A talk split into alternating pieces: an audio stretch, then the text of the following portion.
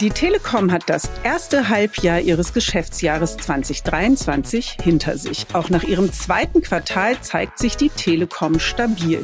Die Kundenzahlen steigen. Bei den Glasfaseranschlüssen und auch im Mobilfunk gab es eine Vielzahl von neuen Verträgen. Trotzdem kamen vom Telekom-Chef Tim Höttges einige mahnende Worte in Richtung Politik.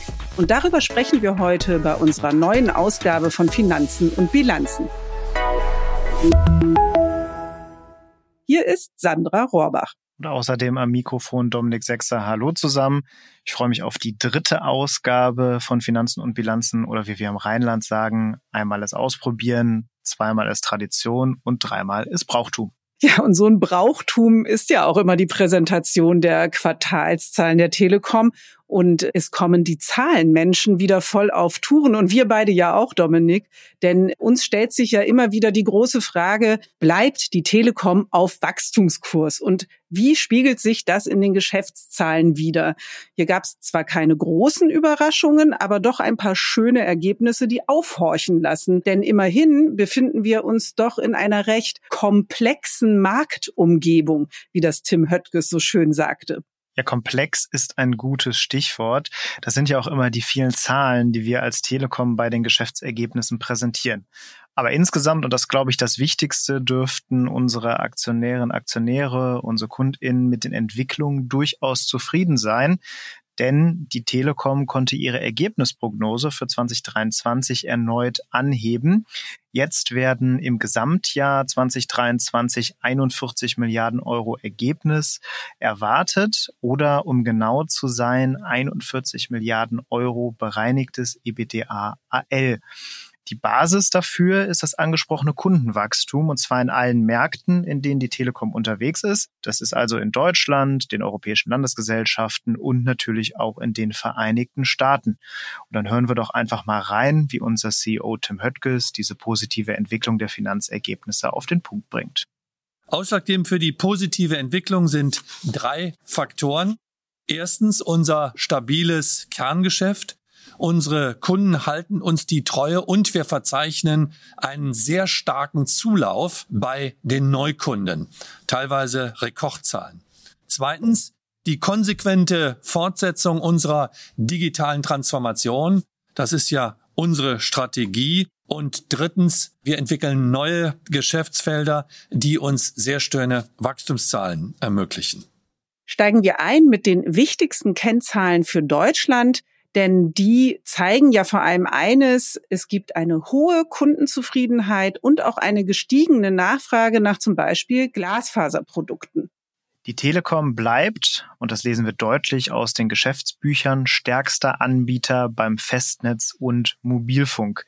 Zwischen April und Juni, also im zweiten Quartal, kamen fast 320.000 neue Mobilfunkkunden dazu.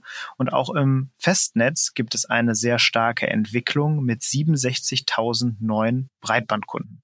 Interessant hier fand ich ja vor allem, dass 40 Prozent der Privatkunden im Festnetz, also 6,4 Millionen, einen Anschluss inzwischen haben, der 100 Mbit die Sekunde oder mehr schafft. Also der Datenhunger steigt. Genau, und es sieht jedenfalls so aus, als würden die KundInnen in Deutschland honorieren, dass die Telekom viel investiert in neue Glasfaseranschlüsse und auch den 5G-Ausbau. Wie genau die Nachfrage nach unseren reinen Glasfaserprodukten zu Hause oder im Geschäft gestiegen ist, also es geht um FTTH, Fiber to the Home, berichtete unser Finanzvorstand Christian Illeck. Kunden im Bereich FTTH sind im zweiten Quartal um 64.000 gestiegen.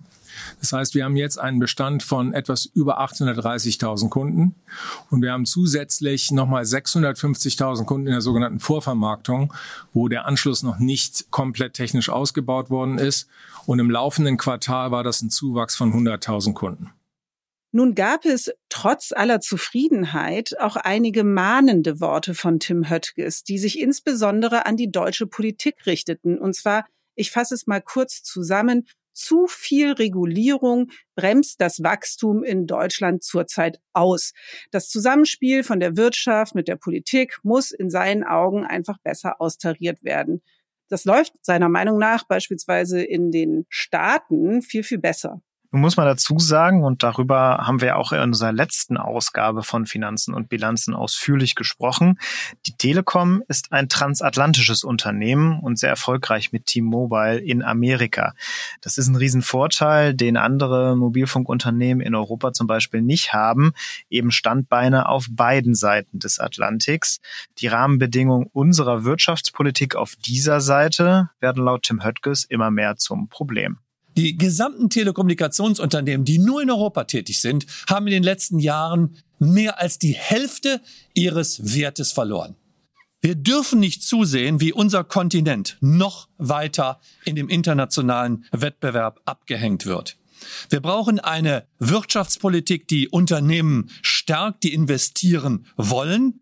Stattdessen scheint sich aber bei uns die Meinung durchzusetzen, dass Wachstum etwas Schlechtes ist und dass das Bewahren des Status quo perspektivisch ausreichen kann.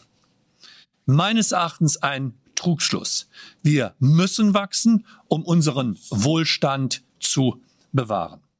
Tim Höttges nannte dann auch einige aktuelle Beispiele, wo die Politik in Zukunft den Bogen nicht überspannen sollte. Zum Beispiel teure Auktionen für Frequenzspektrum. Das Geld fehle nachher für den Ausbau oder die Diskussion um die sogenannte Diensteanbieterverpflichtung. Hier geht es darum, dass Netzbetreiber möglicherweise in Zukunft nicht mehr frei verhandeln dürfen, zu welchen Preisen sie ihre Infrastruktur an Drittmarken ohne eigenes Netz zur Verfügung stellen. Auch wünscht er sich mehr Unterstützung beim Thema Fair Share, also der Forderung der europäischen Telekommunikationsindustrie, die großen amerikanischen Tech-Konzerne an den Kosten für den Netzausbau zu beteiligen. Höttges forderte deswegen eine engere Zusammenarbeit von Politik und Unternehmen für bessere Rahmenbedingungen. Wir sind bekennende Europäer, aber wir müssen unseren Anteilseignern Rechnung tragen. Und die erwarten von uns, dass wir unser Geld dort investieren, wo die besten Chancen sind, es auch zurückzuverdienen. Sollten sich die Rahmenbedingungen nicht ändern, sehen wir uns gezwungen, unsere Chancen noch stärker im Ausland und damit vor allem in den USA zu nutzen. So wie das gerade in jüngster Zeit einige andere große deutsche Unternehmen schon angekündigt haben. Um das zu verhindern, braucht es andere Rahmenbedingungen an unserem Standort und wir brauchen einen Schulterschluss zwischen Politik und Unternehmen. Mahnende Worte, die natürlich ein breites Echo hervorgerufen haben. Tim Höttges ist ja schließlich auch dafür bekannt, klare Worte zu sprechen. Das wissen wir, Dominik. Und ich würde mal sagen, bei der Präsentation der Quartalszahlen ist er seinem Ruf mal wieder voll gerecht geworden. Gleichzeitig der Aufruf zum Handeln, zum Bürokratieabbau kommt zurzeit nicht nur von ihm. Er ist da in guter Gesellschaft. Auch Wirtschaftsminister Robert Habeck forderte kürzlich weniger Bürokratie. Diese sei inzwischen ein echtes Investitionshemmnis für Unternehmen geworden. Insofern denke ich, kann man sagen, der Appell, miteinander in einen Lösungsmodus zu kommen, der kommt genau zum richtigen Moment. Und die Präsentation der Quartalszahlen war mal wieder mehr als nur ein nüchterner Blick in die Geschäftsbücher. Und damit beenden wir auch unseren kleinen Rückblick auf die jüngsten Finanzen und Bilanzen der Telekom und sagen Tschüss und freuen uns natürlich auf unseren nächsten Brauchtumstag. Ja, auf jeden Fall. Hat wieder Spaß gemacht in dieser Ausgabe und wir freuen uns dann natürlich auch, wenn ihr und Sie beim nächsten Mal wieder dabei seid.